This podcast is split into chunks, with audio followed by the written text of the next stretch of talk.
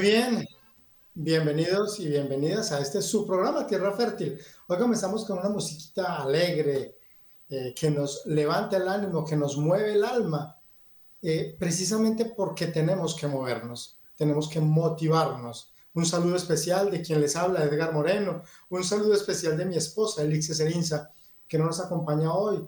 Está, yo estoy transmitiendo hoy desde la ciudad de Panamá. Ella hoy se encuentra en Colombia en cuidados con la mamá con, mi segunda mamá en la tierra, que es mi suegra, no con la mamá del cielo. Entonces, un saludo especial les envía a ella y vamos a trabajar nuestro tema de hoy aquí en Radio María, en este su programa Tierra Fértil, justo un día después de comenzar la cuaresma. Este es el jueves después de miércoles de ceniza. O sea, eh, el primer día, podríamos decir, el primer día es ayer con el miércoles de ceniza, con la imposición de la Santa Ceniza, y hoy estamos en, en este primer día de los 40 días que nos llevarán a la Semana Mayor, a la Semana Grande, que nos permitirá eh, tener la oportunidad de la transformación y de la conversión, de, de, la renovación de esta nueva vida en Cristo, que nos ayudará a ser mejores personas, mejores hijos de Dios, mejores esposos, mejores esposas, mejores hijos, pero en esencia, buscando siempre la fuerza del Señor en nuestra vida. Por eso nuestro tema hoy está relacionado con la época en que estamos viviendo en este momento, en la cuaresma. Nuestro tema de hoy, la cuaresma conyugal. Edgar, ¿puede haber cuaresma conyugal? Por supuesto. Por supuesto que sí, porque la cuaresma es tiempo de conversión, de revisión, de reflexión, de introspección, de mirar realmente cómo nos ha ido, qué estamos haciendo bien, qué estamos haciendo mal, qué necesitamos transformar, qué necesitamos pedirle al Señor. Entonces, si la cuaresma es este tiempo de renovación y de conversión, ¿por qué no? ¿Por qué no? Si liga justamente mi vida espiritual en Cristo con mi relación de esposo o de esposa, en este amor conyugal, que no es otra cosa que el amor de Cristo en mí es decir, si, si yo amo con el amor humano, será muy difícil que nosotros logremos alcanzar lo que tenemos que alcanzar. Solo si amamos con el amor de Cristo, tendremos la plenitud de este amor que necesitamos en familia. Por eso este es nuestro tema de hoy, la cuaresma conyugal. Y vamos a entrar en el tema hablando de, de lo que significa para nosotros los cristianos católicos, los cristianos universales, la cuaresma y la conversión. Tal, vez se, se vive cada año y se vuelve como el cumpleaños o se vuelve como la fecha en que se vence el contrato de arrendamiento del apartamento o del alquiler del auto o de renovar la matrícula mercantil o de pagar la matrícula del hijo. Es como algo que se viene continuamente, pero que poco a poco le hemos perdido sentido y, no nos damos cuenta. Y, y, no estamos hablando de la Navidad que sucede lo mismo. Estoy hablando ahora de una época hermosa y maravillosa, que son los días que anteceden a la Semana Mayor para, para de verdad hacer un diagnóstico, ¿no? Yo, yo quiero poner algunos ejemplos para poderlo explicar. O sea, eh, el vehículo hay que llevarlo cierto tiempo a mantenimiento, cada cierto tiempo, y le revisan las pastillas, y le revisan la batería, y le revisan el aceite, y le revisan el sistema eléctrico, y el sistema de, la, eh, de los amortiguadores, porque, porque puede causar un accidente y podríamos perder la vida o, quitarle la vida mejor a, a, una persona que amemos porque el carro no está en buenas condiciones. Necesitamos el diagnóstico de un diagnosticentro automotriz, así se llama.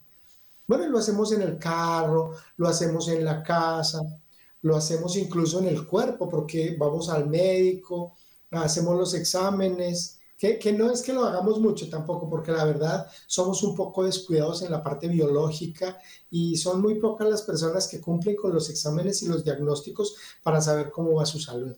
Pues bien, el espíritu requiere un diagnóstico y requiere un trabajo de mantenimiento y de reparación. ¿Tiene que ser todo el tiempo de los días? Sí, tiene que ser todos los días, pero estos 40 días en especial es la oportunidad que el Señor nos permite, que el Señor nos brinda para hacer la introspección, para hacer el autodiagnóstico, para hacer el análisis. Edgar, entonces tengo que ir a un diagnosticentro. Sí, sí, eh, en esencia es una muy buena época para buscar oración en el Santísimo.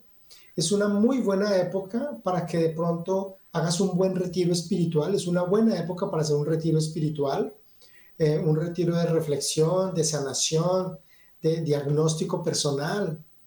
Eh, es una muy buena época para que trabajes el año que ha pasado desde la Semana Santa anterior y revises si realmente has podido amar como, como el Señor quiere que ames. Es bueno que revises si estás leyendo la palabra y si tienes la guía en el día a día para solucionar las dificultades. Es bueno que revises cómo está tu relación conyugal, porque en tu relación conyugal tú sabrás si están comunicándose, si se están entendiendo, si están teniendo una sana, buena vida sexual o si por el contrario está deteriorada. ¿Cómo está la vida económica? cómo está la relación con la familia extensa, entendidas como tu papá, tu mamá, tu suegro, tu suegra, tus hermanos, tus cuñados. ¿Cómo está la relación con los hijos? ¿Cómo está la economía? Es un diagnóstico de vida. Y este diagnóstico de vida no se hace en Año Nuevo. En Año Nuevo se compra ropa y se va de paseo, se comparte con la familia y se hacen muchas promesas que no dejan de ser promesas, que el 5%, el 95% no se cumplen. Pero pero esto no es una reunión social, este no es un evento social. Esto es la vida personal, interna de cada uno, la vida espiritual. La fuerza interior que hay en ti para poder ser la persona que tienes que ser, para poder amar como la persona que tienes que amar, como el hijo de Dios que tienes que ser. Es serio.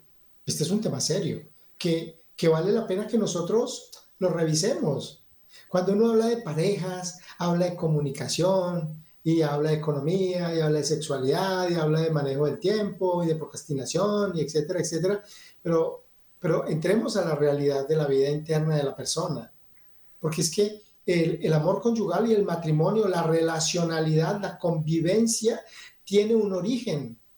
Todo lo que sucede en el matrimonio son consecuencias de una causa y esa causa es el origen y el origen soy yo como persona.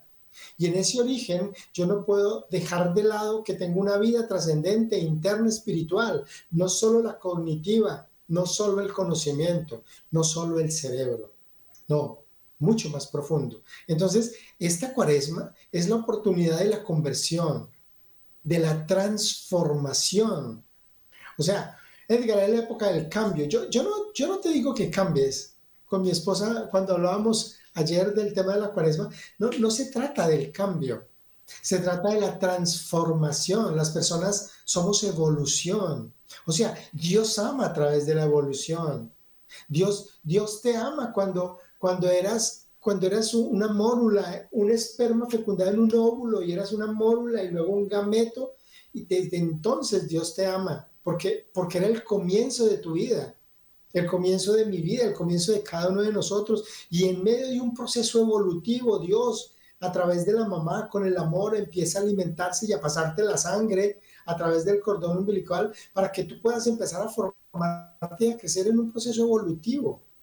Todo es evolución. Luego naces y luego comienza todo un proceso, porque no sabemos nada, no conocemos nada, inteligencia y voluntad está en cero, no hay un estado consciente, no sabemos qué es la libertad, no conocemos nada, simplemente estamos listos para comenzar. Pero esos son los procesos evolutivos, hasta lo que somos hoy hasta los años que tengamos hoy, casados o solteros, con hijos, sin hijos, empresarios, profesionales, técnicos, comerciantes, empíricos, independientes, con plata, sin plata, gordos o flacos, enfermos o sanos. Eso somos. La suma de un proceso evolutivo. Vamos evolucionando o involucionando. Por lo tanto, la transformación es inherente a la persona. Las personas nos transformamos. Y en esta época de cuaresma es tiempo de conversión, de transformación. Es maravilloso, porque no dejamos de ser las personas que somos. Yo sigo siendo Edgar Moreno, el mismo niño que, vivió su infancia, simplemente que hoy he aprendido muchas cosas más, he evolucionado en unas, he involucionado en otras y he tenido procesos de transformación igual que te pasa a ti. En tu vida personal, en tu vida laboral, en tu vida conyugal, igual. Y dicen, ay, ¿usted cómo ha cambiado? Pero la esencia es la misma. Claro, eres la misma persona. Entonces, esta época, que es la cuaresma, nos permite pensar en esta transformación. Y yo te pregunto, saca una hoja, saca una hoja y un lapicero o un esfero, una pluma, o coge tu tablet, o coge tu celular, o coge tu computador y escribe qué cosas tienes que transformar, qué cosas quieres transformar. ¿Qué cosas sabes que tienes que transformar o qué te gustaría descubrir para transformar? Eso es maravilloso porque, porque es la oportunidad grande que tenemos las personas de poder comenzar un trabajo, un trabajo interesante de crecimiento interno en esta época que nos va a llevar justamente a ser mejor persona. Porque porque el esposo y la esposa, en esencia, es una persona. Y, no hay curso para ser mejor esposo. Edgar, ¿en serio no hay curso para ser esposo? No, pues alguien podría decir que hace cursos para los esposos, pero en realidad, más que un curso para ser esposo, hay que ser curso para ser mejor persona. ¿Cómo me transformo para ser mejor persona? ¿Cómo llego a ser la persona que estoy llamada a ser? La persona que Dios creó en mí. Dios me creó con amor, por amor y para el amor, me creó con sus manos y me conoce y me ha dado todo. Pero si yo no descubro cuál es la persona que estoy llamada a ser, tal cual como Dios me dio, como Dios me creó, pues yo seguiré viviendo la vida como yo considero que la debo vivir, entonces no transformo porque no necesito, porque así estoy bien, porque no hay problema, porque yo me siento feliz, porque creo que no le hago daño a nadie, y yo puedo fumar o puedo beber o puedo salir de fiesta, y yo creo que no le hago daño a nadie. Entonces, con esa propia visión, con esa visión mía, egocéntrica, es imposible poder llegar a entender, a pensar, a introyectar que hay una persona a la que debo llegar a ser, la que estoy llamada a ser. Y esa es la persona que yo tengo que pensar a pensar y a modelar y a decir, Dios, ¿qué persona quieres que yo sea? Yo soy una persona hoy, por supuesto, pero puedo transformar muchas cosas. Y si quiero ser mejor esposo, si quiero ser mejor esposa, tengo que pensar en esta estructura interna personal. Tengo que pensar en mi transformación interior. De lo contrario, seré uno más. Uno más del montón que viene hablando, viviendo, trabajando, consiguiendo un dinero, comprando un apartamento, un carro, dos hijos, una mascota, voy de viaje, pero en mi vida no pasa nada. No hay nada maravilloso, sorprendente, no está la chispa del amor de Dios. No, no, no busco esta oportunidad para, uy, qué rico, llegó la época de cuaresma, voy a empezar mi revisión, en qué voy a trabajar. Este año quiero transformar esto. Mi, mi procrastinación, mi poca diligencia, mi desorganización, o mi estado de lujuria, o mi egoísmo, o mi mal genio, o, el manejo de la plata porque soy tacaño, o mi grosería. Bueno, ¿qué es lo que yo voy a transformar en esta? No, no te digo que hagas una lista de 10 cosas porque nos va a pasar lo del 31 de diciembre, que hacemos 10 promesas y cumplimos una y eso. No, no, busca una, busca una. La que más te afecte, ahora tú sabes cuál es. Tú tienes que buscar tu defecto dominante, que es el que tú encuentras en tu trabajo, en el estudio, en la casa, con los amigos, con la familia. Es el mismo defecto. Búscalo y propóntelo para que en estas épocas de cuaresma de 40 días comencemos la conversión personal, la transformación personal, para luego empecemos a hablar de la cuaresma conyugal, la transformación para ser mejor esposo. Bueno, lo vamos a ver enseguida. Vamos a hacer una pequeña pausa. Ya vamos a regresar para continuar con este tema de la cuaresma conyugal.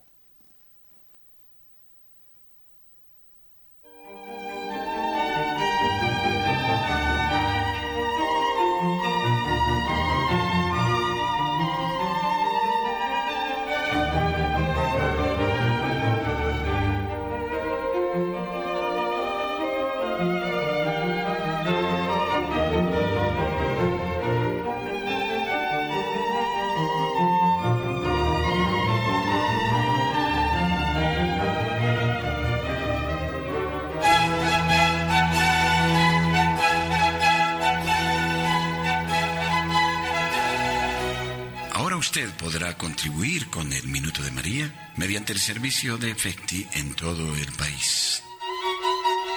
Proyecto Radio María, referencia 1313. Esta es nuestra cuenta en Efecti.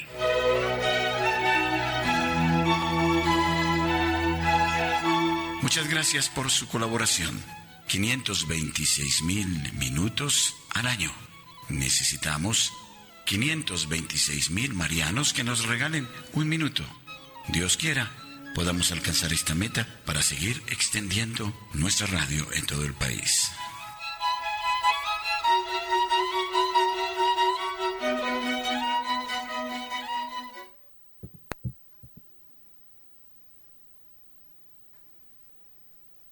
Muy bien. Regresamos a nuestro programa Tierra Fértil, aquí en Radio María. Hoy tratando un tema que se llama cuaresma conyugal. Bien, ya hablamos de la primera parte de la cuaresma. Ahora quiero compartirles una parte pequeña de un texto que escribe San Pablo en la carta a los Corintios para comenzar a hablar de, de la cuaresma conyugal, justamente de la castidad conyugal. Dice Pablo a los habitantes de Corinto, ahora responderé, capítulo 7, versículo 1. Ahora responderé a lo que ustedes me han preguntado por escrito. Es bueno para el hombre abstenerse de la mujer. Sin embargo, por el peligro de la incontinencia, que cada hombre tenga su propia esposa y cada mujer su propio esposo. Que el marido cumpla los deberes conyugales con su esposa de la misma manera la esposa con su marido. La mujer no es dueña de su cuerpo, sino el marido. Tampoco el marido es dueño de su cuerpo, sino la mujer no se nieguen el uno al otro a no ser de común acuerdo y por algún tiempo a fin de poder dedicarse con más intensidad a la oración. Después vuelvan a vivir como antes para que Satanás no se aproveche de la incontinencia de ustedes y los tiente. Miren el texto tan bonito que, que, Pablo nos regala hoy cuando estamos hablando de esta cuaresma conyugal. Él nos habla de la castidad conyugal. ¿Qué es la castidad conyugal? Es la posibilidad que tenemos primero de tener una sana sexualidad en pareja. O sea, que no sea una sexualidad desordenada como, como generalmente llegamos al matrimonio. Es que miren, desafortunadamente, hombres y mujeres llegamos al matrimonio en una contaminación de tal magnitud a nivel sexual que es difícil que un matrimonio se mantenga teniendo una sana, pura y fructífera vida sexual. ¿Por qué razón? Porque desafortunadamente la vida sexual no se enseña de la manera que se tendría que enseñar. Es decir, no es lo que nos están enseñando en los colegios frente a la sexualidad y la eh, vida sexual y reproductiva. Nosotros no nos reproducimos como se reproducen los animales, nosotros procreamos, porque tenemos un estado consciente frente a lo que significa el acto de cópula. Eso es. Sabemos que un acto de cópula sexual entre un varón y una mujer genera la vida de una criatura. Entonces, la vida sexual, cuando comienza, comienza de una manera desordenada, cuando no hay una sana orientación.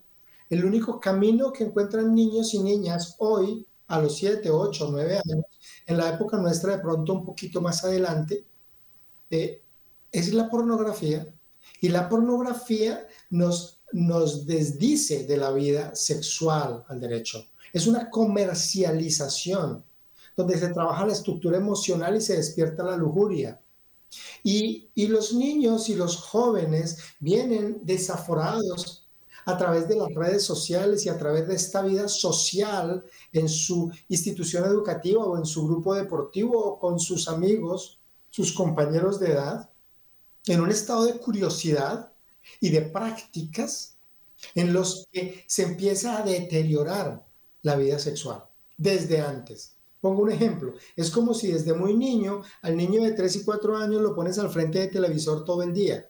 Pues obviamente viendo televisión el niño todos los días desde los 4 años, pues va a dañar su retina y muy pronto va a tener que usar gafas. Pero es porque se usó muy mal, eh, eh, los ojos se usaron muy mal. ¿okay? Bueno, igual sucede en la vida sexual. Entonces, si comienza muy mal, si está desordenada, desorientada, pues difícilmente vamos a tener una sana vida sexual a nivel conyugal. Porque cuando llegamos al matrimonio llegamos con unas prácticas desordenadas que obedecen a las estructuras de desorden. Desorden es lo que está por fuera del orden, eh, en una vida promiscuidad.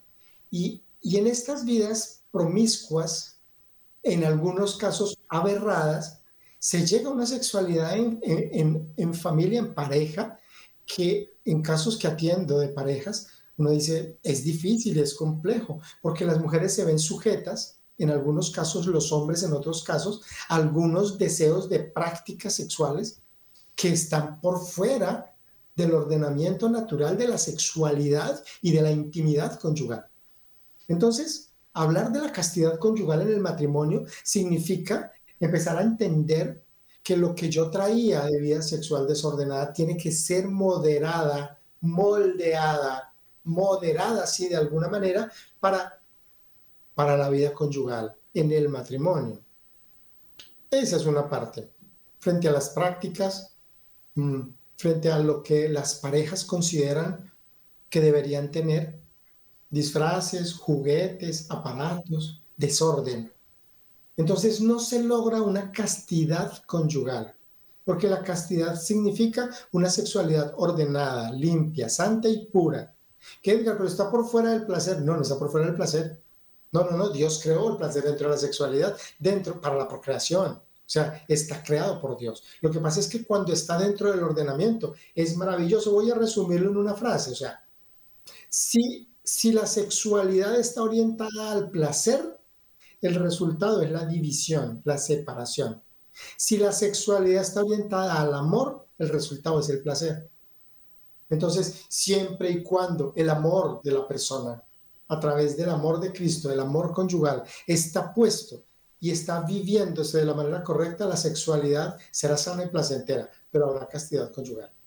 Ahora, este es un tipo de castidad. La otra, la que propone Pablo, entonces él dice, el marido no se niega a su esposa, su esposa no se niega al marido, porque el esposo no es dueño de su propio cuerpo, sino que es de su esposa, y su esposa no es dueña de su propio cuerpo porque es de su esposo. Por lo tanto, no se nieguen a menos que se pongan de acuerdo para durante un tiempo dedicarse a la oración. Entonces ahí hacen un proceso de castidad, de continencia. Entonces no tienen vida íntima conyugal durante unos días, durante una semana o dos semanas. Eso depende de, de la vida interna de, de cada pareja. Uno no puede decir cuánto tiempo. Ustedes se ponen de acuerdo. ¿Y qué vamos a hacer durante ese tiempo? Vamos a trabajar el proceso de transformación interior a los ojos de Cristo. Es, una forma de poder explicar lo que Pablo dice versículos después. Y dice, el que se casa pues no hace mal, pero si no se casa pues hace mejor, porque dedica el 100% al Señor. Si se casa, le dedica el 50% al Señor y el 50% a la esposa, igual la esposa. Cuando se casa, le dedica el 50% de su vida al Señor y el 50% al esposo porque tiene que atenderlo. Entonces, es obvio que nosotros no tenemos el tiempo suficiente, el porcentaje de vida suficiente para dedicárselo al Señor. Y dedicárselo al Señor es reflejarnos en nosotros, porque cuando tú amas a Cristo, cuando tú le dedicas tu tiempo, tu vida, tu inteligencia, tu disposición, tu actitud a Cristo, estás trabajando en ti. Estás amando a Cristo, pero estás fortaleciéndote, estás conociéndote. Y sabes que cuando te entregas y te vacías de ti mismo para que Cristo esté en ti, es maravilloso. Entonces estás creciendo. Qué bueno que la vida, que, que podamos ofrecer algo en esta cuaresma. Uno que ofrece. Entonces, no, Edgar, es que cuaresma es tiempo de ayuno. Ah, sí, entonces, ¿qué vamos a dejar de comer? No, entonces vamos a dejar la carnecita o las pasticas o los pasteles o los postres, vamos a dejarlos porque estamos en ayuno. Bueno, bonito que lo hagas y bonito que lo hagas con el alimento porque nos cuesta mucho la comida. Pero qué bonito que los esposos piensen en algo más allá. Porque es que no solo nos gustan los pastelitos y la comida rica, también nos gusta la sexualidad. La sexualidad a todos nos gusta y de esa manera, pues la venimos practicando como esposos. Y no está mal, ¿no? Pero un ayuno ¿eh? en la castidad, un ayuno en esta época de cuaresma te va a centrar, porque el tiempo que gastas en la pasionalidad, en la emocionalidad con tu esposo, con tu esposa, pues lo refrenas, lo detienes, te pones de acuerdo con tu esposa, con tu esposo y nos dedicamos a la introspección, al trabajo interno de la persona, a, los ojos de Cristo. ¡Wow! Eh, la castidad conyugal entonces es otra cosa, claro. Porque mira, aquí hay un tema, aquí hay un tema profundo, pero es un tema bonito. A ver, los esposos tienen intimidad, ¿cierto? Obviamente hoy yo hablo de los esposos, aunque mucha gente cree que tiene intimidad. No, quitarse la ropa con alguien con quien, a quien tú no amas no se llama intimidad. No se llama intimidad, se llama libertinaje, se llama entrega, se llama promiscuidad, se llama prostitución. Cuando tú lo haces o porque estás vacío, porque te sientes solo, porque, o porque quieres placer, o porque te parece bien así, o porque en realidad estás pagando. No, no, no, no, no es eso. Yo hablo de la intimidad de los esposos. Y esta intimidad que hablo de la intimidad conyugal es maravillosa. Pero qué bueno que yo en un momento determinado pare la intimidad, no dejo de tenerla, pero hago un alto en el camino en la intimidad conyugal para mirar la intimidad con Cristo. ¿Perdón? Claro, claro. Es que yo necesito tener intimidad con Cristo. Porque si no hay intimidad con Cristo, yo cómo puedo comunicarme con Él y Él cómo puede comunicarse conmigo. ¿Cómo puede haber un espacio de oración y de comunión que es común unión, de unidad? Yo quiero que ustedes sean uno conmigo como yo y mi Padre, o como mi Padre y yo somos uno, dice Jesús. Es la unidad. Él quiere que seamos unidad con Él para hacer unidad con el Padre. Necesitamos intimidad. Y esa intimidad ¿Cómo, ¿Cómo la podría yo explicar hoy para hablar de esta castidad conyugal? Lo hablo por el tema de la filiación. Miren, todos somos hijos. Hoy todas las personas que están conectadas a Radio María a esta hora, en este programa Tierra Fértil, escuchándome mis disertaciones, todos somos hijos. Todos, no hay uno que no sea hijo. Todos tenemos ombligo. Cuidado con el que no tenga ombligo. Está raro todos tenemos ombligo, porque todos fuimos formados en el vientre de una mujer. ¿Qué le damos la verdad? Esa es la verdad. Entonces, tenemos una filiación porque tenemos una mamá, pero también tenemos un papá, porque la mamá sola no puede generar un bebé. El esperma del hombre, la condición del hombre frente a la procreación es fundamental. Entonces tienes papá y mamá. Ok. Vamos a partir de que tienes tu papá y tu mamá en tu casa, te criaste con ellos, ellos estaban contigo, fueron juiciosos, trabajadores, te llevaron a la Eucaristía, te enseñaron la vida espiritual, te formaron con mucho amor. Tienes un estado de filiación con tu papá. No, Edgar, mi papá se fue y me dejó cuando yo tenía seis meses, cuando tenía un año, cuando tenía cinco años y abandonó, nos abandonó a todos. Está bien, no lo tuviste ahí, pero eso no quita la filiación. La filiación existe porque sigue siendo hijo y él sigue siendo tu papá. Así no lo veas, sigue siendo tu papá. Pero voy a hablar de este papá que todavía está en casa, así no sea muy querido, así sea distante, de pronto con problemas de alcohol o de infidelidad, es tu papá. Yo lo que te quiero referir es que el tema de filiación va a este ejemplo. Cuando tú abrazas a tu papá, ese abrazo con tu papá es único, es único. Por más que tú abraces al tío, al abuelo, al primo, al hermano mayor, nunca será igual que el abrazo al papá. Porque hay una filiación con tu papá y hay una intimidad con tu papá. Buena, regular o mala, pero existe. Igual el papá, por más que tenga cinco hijos y abrace a cada hijo, con cada hijo siente diferente, porque con cada hijo hay un estado de intimidad. Eso es lo que genera la filiación. Y todos nosotros somos hijos. Por lo tanto, todos tenemos filiación al Padre, al Padre biológico. Lo que pasa es que con la filiación al Padre biológico, como no es muy buena, como no es muy cercana, nos cuesta mucho entender la filiación al Padre del cielo. Ahora, yo te hablo de la filiación a Dios uno y trino, la filiación al Padre. Yo necesito esta intimidad de filiación, de sentirme realmente hijo con mi Padre del cielo. Y este es el tiempo para hacerlo. Por eso paro todo. Por eso paro mi intimidad conyugal. Por eso paro mi vida en, en, seco y sigo haciendo mis actividades, pero mi vida interior se detiene a hacer una introspección y a devolverme y a revisar qué tan cerca estoy del Señor. Generalmente uno tiene un camino de recorrido hacia Dios, pero uno tiene que preguntarse qué tan cerca está. Edgar está cerquitica porque Él siempre está en mí. No, háblate en serio. Háblate en serio. ¿Qué tan cerca estás del Señor? El Señor, el señorío de, de Jesús es maravilloso. El amor es grandísimo. Pero tú tienes que tener claro hasta dónde avanzas. Porque si yo soy mediocre en mi vida espiritual, yo estaré pensando que estoy súper bien y que mi filiación está perfecta y que mi intimidad con Dios es perfecta. No existe la intimidad perfecta. La intimidad perfecta la tiene el Padre y el Hijo. Jesús y el Padre en unión con el Espíritu Santo. Esa es la intimidad perfecta. Nosotros somos unos aprendices, somos unas criaturas que en medio de nuestro conocimiento o desconocimiento, dentro de nuestra humanidad, intentamos en unos porcentajes abrir la mente y el corazón para entender esta filiación y esta intimidad. Entonces, ¿cómo logro yo esta intimidad con el Señor? Única y exclusivamente a través de Jesús. Porque nada llega al Padre si no es a través del Hijo. Yo necesito la común unión y la intimidad con Jesús, porque Jesús es el Hijo, el reconocido, el de la afiliación. Este es mi Hijo amado, en quien siento el beneplácito, dice el Señor.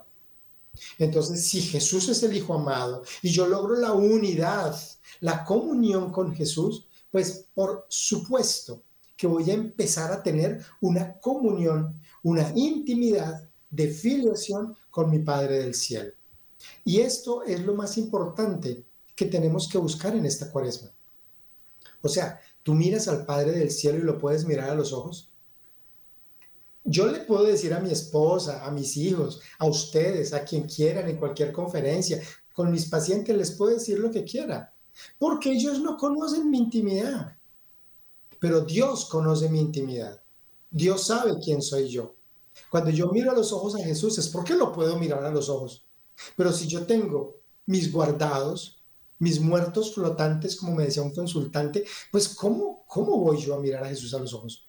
Y yo lo sé, yo lo sé, por eso muchas veces cuando estamos mal huimos de la iglesia, huimos de Jesús, huimos de la confesión, huimos de la comunión, porque sabemos lo que traemos dentro.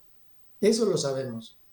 Entonces, esta es la oportunidad en la que nosotros podemos claramente buscar esta afiliación para, para mejorar nuestra vida personal, para mejorar nuestra capacidad de amar.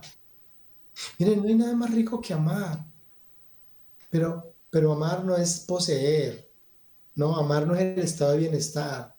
Amar es cuando en realidad tú entregas tu vida a una persona para que esa persona se sienta persona y se sienta amada por Cristo a través tuyo. Y te diga gracias por el tiempo que me das, gracias. Gracias porque me siento amada. ¡Wow! Es súper rico. Es súper rico. Edgar, es que son muy intensas, son muy intensos. Los hombres son difíciles, las mujeres son difíciles. Todos somos difíciles. Pues que Pedro era fácil. Pues que Judas era fácil. No, nada, no Mateo, ni Lucas, ni Felipe, ni No, no, nadie es fácil. Todas las personas tenemos nuestra intimidad personal, nuestra forma de vivir, somos únicos e irrepetibles y, nadie es igual al otro. Entonces, pues, vamos a decirlo, no, no es fácil, pero, pero el amor lo vuelve tan sencillo. Entonces, al, buscar yo esta intimidad con el Padre, al decirle, Señor, yo, yo solo quiero amar. Yo solo quiero cumplir tu propósito en mi vida, porque tu propósito en mi vida es que yo ame. Tú me creaste con amor, por amor y para el amor porque tú eres el amor. Y todo lo que tú creas, lo creas con amor y para el amor. Yo soy creado para el amor. Y tengo que caminar hacia allá. En la capacidad de donarme, de entregarme, de hacer una donación de mí mismo. Pero ¿qué voy a donar si ni siquiera tengo una intimidad clara con Cristo? La única intimidad que tengo es con mi esposa y eso. Y eso. Porque posiblemente no me entrego de la manera que me tengo que entregar. Esta es la oportunidad en esta cuaresma para la afiliación con el Padre, para esta intimidad con Cristo y con el Padre. El Espíritu Santo nos rodea, nos ayuda, nos da la fuerza, la sabiduría, la inteligencia, el discernimiento.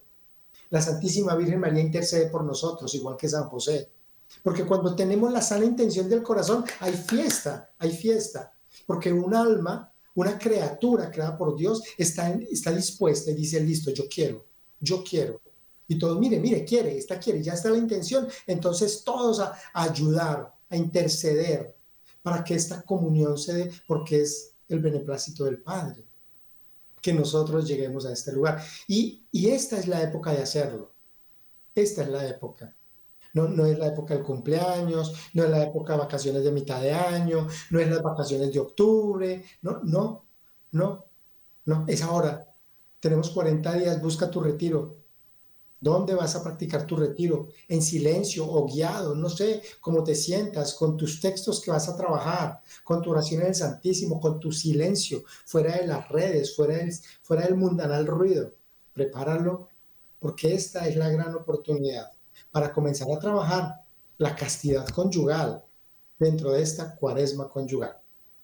Está interesante el tema, como que me voy emocionando, les voy contando, pero vamos a hacer otra pausa. Tenemos que hacer una pausa. Ya regresamos en este su programa Tierra Fértil.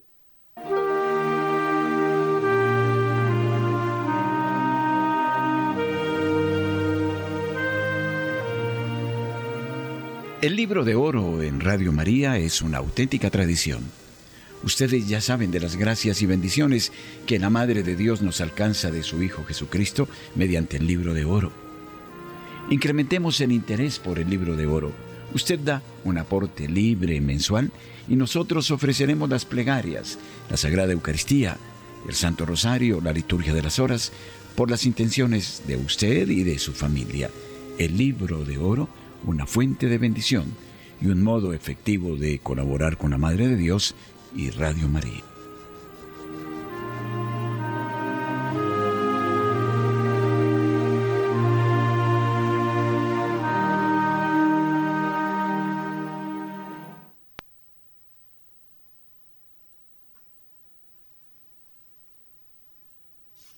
Regresamos, regresamos a Tierra Fértil este es su programa en Radio María. Hoy trabajando el tema de la cuaresma conyugal.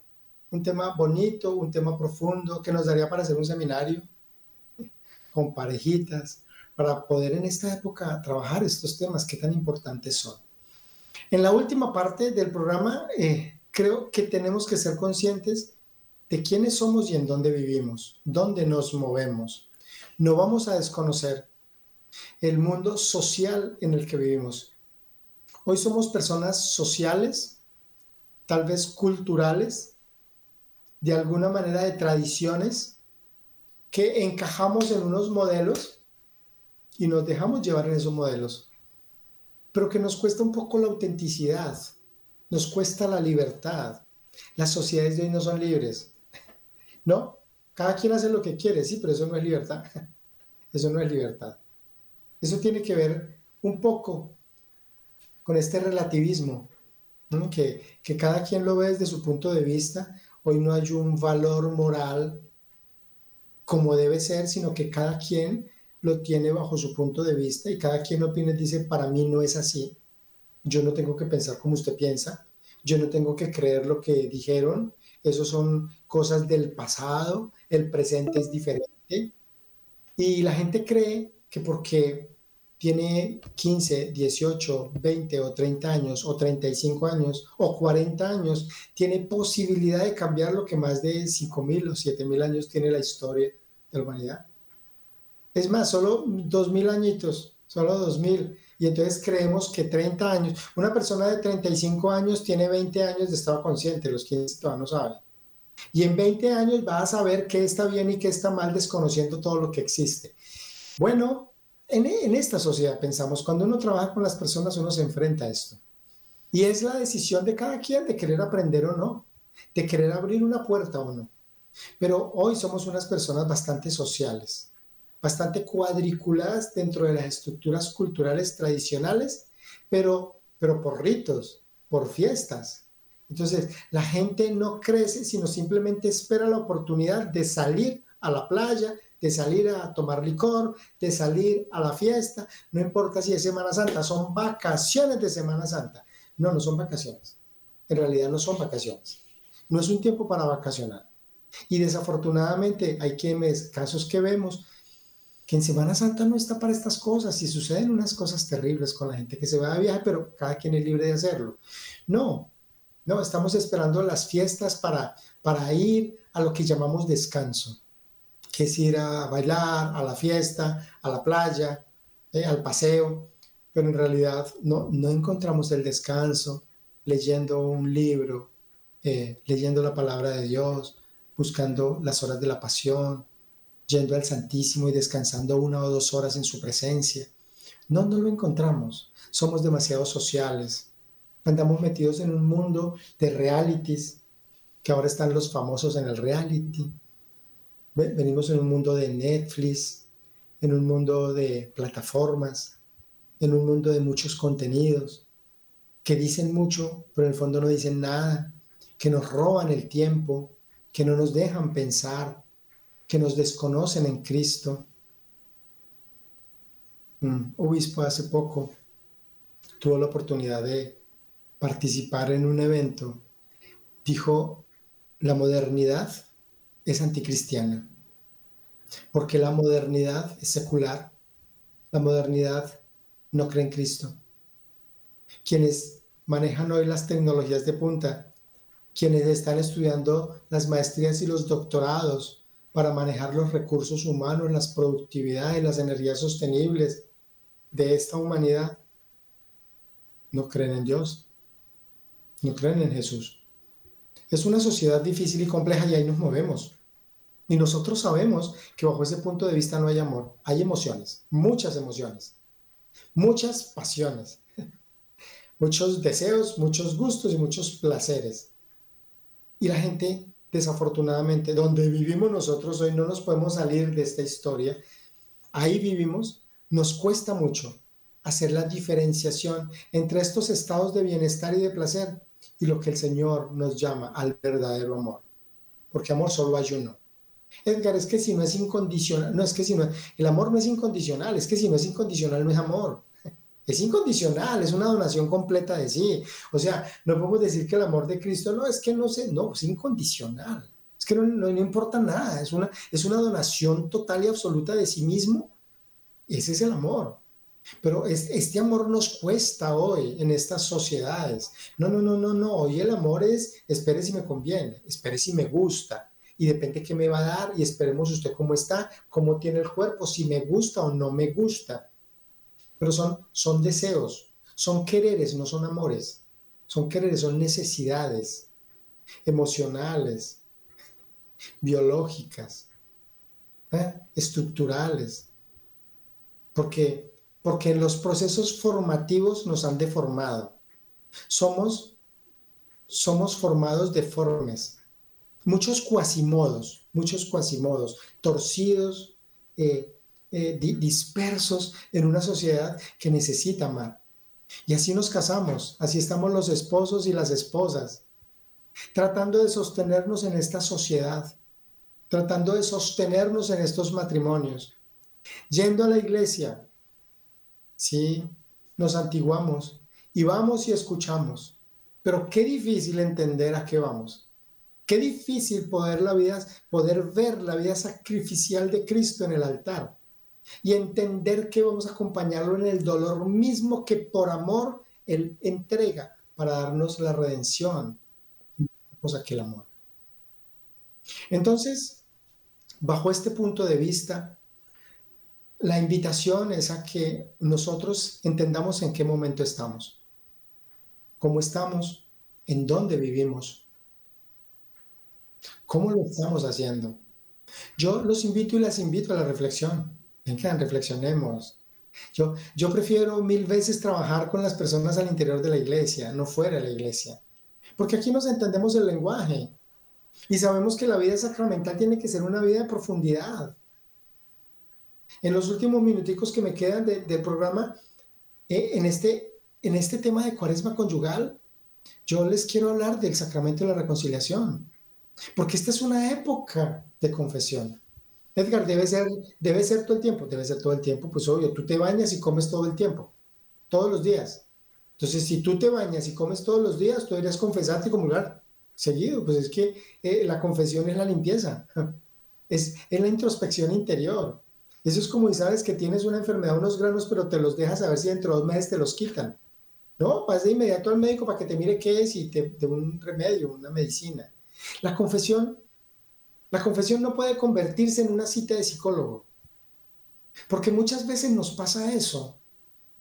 Y decimos, ¿cuáles son tus pecados? Bueno, que le falté a mi esposa, que hice esto en el trabajo, que me cogí una plata, que deseé tal cosa, que fui infiel, que fui desleal, que fui deshonesto, que renegué del Señor, que me quedé durmiendo en vez de ir a la misa, que le dije mentiras a mi esposa, a mi esposo. Listo, ok. Bueno, qué bueno que los confieses, pero, pero no necesito que los cuentes. Es que no es solo que los cuentes, porque eso también se lo puedes decir al psicólogo. Y el psicólogo no te dice, pero estás arrepentido de lo que me estás contando. No, el psicólogo no te dice eso. El psicólogo te dice, bueno, ¿y entonces qué quieres? ¿Hacia dónde quieres caminar? Yo te ayudo, miremos las dificultades, etcétera. No, pero es que la confesión es otra cosa. En la confesión tiene que haber un profundo y sincero arrepentimiento del acto cometido. No es solo que yo lo voy a contar. Entonces yo hago el resumen de mis pecados y voy y los cuento. Pero me da igual 8 que 80. O sea, deme la absolución. Y ya. Y me da la absolución y yo salgo a mi vida tranquilo y contento porque ya pasó. Ya pasó. ¿Y dónde está el dolor que causaste? ¿Dónde está el dolor por el dolor causado? ¿Dónde está el dolor por la ofensa a Cristo? ¿Nos pasa? ¿Me pasa? Yo tengo que sentir dolor porque yo ofendo a Cristo cada vez que peco.